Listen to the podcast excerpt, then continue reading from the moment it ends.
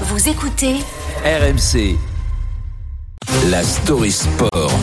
Alex Biggerstaff, ce matin, on va parler de Tony Parker qui va réussir l'incroyable pari de devenir ce qu'on appelle un éternel aux États-Unis. Et oui, le 12 août prochain, il fera son entrée pour l'éternité au prestigieux Hall of Fame, le panthéon du basket américain pour siéger aux côtés d'autres légendes comme Michael Jordan, Magic Johnson ou encore Larry Bird. Mm. Tout a commencé pour Tipeee le 27 juin 2001.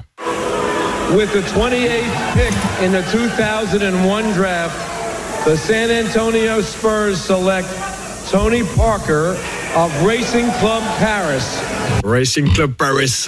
Sélectionné en 28e position de la draft NBA par les San Antonio Spurs, Parker paraît bien frêle hein, face aux monstres américains. Pourtant, il va tous les manger. Oui, Pa- Parker, c'est un palmarès hors du commun pour un sportif français à l'étranger. hein.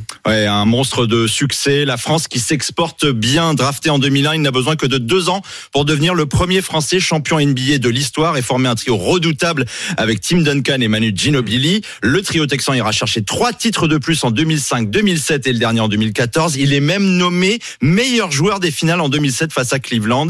Le judoka Teddy Riner, lui aussi bien connu à l'international, se targue d'être son plus grand fan. C'est un grand monsieur, un grand frère, qui a fait parler à l'étranger du français, des Français. Pour moi, voilà. Un mythe, ça s'arrête pas. Un mythe qui ne se contente pas de gagner aux États-Unis seulement, il s'accomplit aussi avec l'équipe de France à l'Eurobasket en 2013. Il remporte la seule médaille d'or de l'histoire des Bleus et sort un des discours les plus légendaires du sport français à la mi-temps de la demi-finale face à l'Espagne. Ce qu'il démarquait. Ils nous dominent parce qu'ils pensent qu'on est de la merde. Et ça se voit dans leur visage. Ils nous prennent pour de la merde. Donc euh, qu'est-ce qu'on Je m'en fous ce qui arrive en deuxième mi-temps. Même si on perd, au moins on joue avec notre fierté.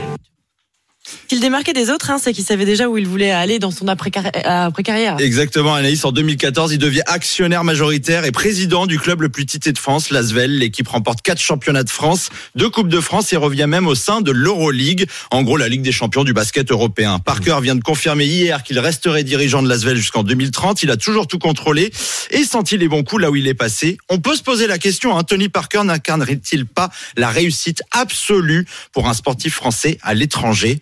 En tout cas, comme un certain Joe Dassin, il a fait de l'Atlantique un petit ruisseau facile à enjamber. L'Amérique, il la voulait, il l'a eu. Bienvenue Ouais. au Hall of Fame, Tony. Le Hall of Fame pour Tony Parker. Oui, bah, le- oui, un éternel, on peut le dire comme ça. Aux États-Unis, Tony Parker, c'est aussi, euh, on a oublié ce titre, mais le, le Tipeee Show sur RMC pendant des années. Mais oui, Tony Parker a eu son émission sur RMC. Donc,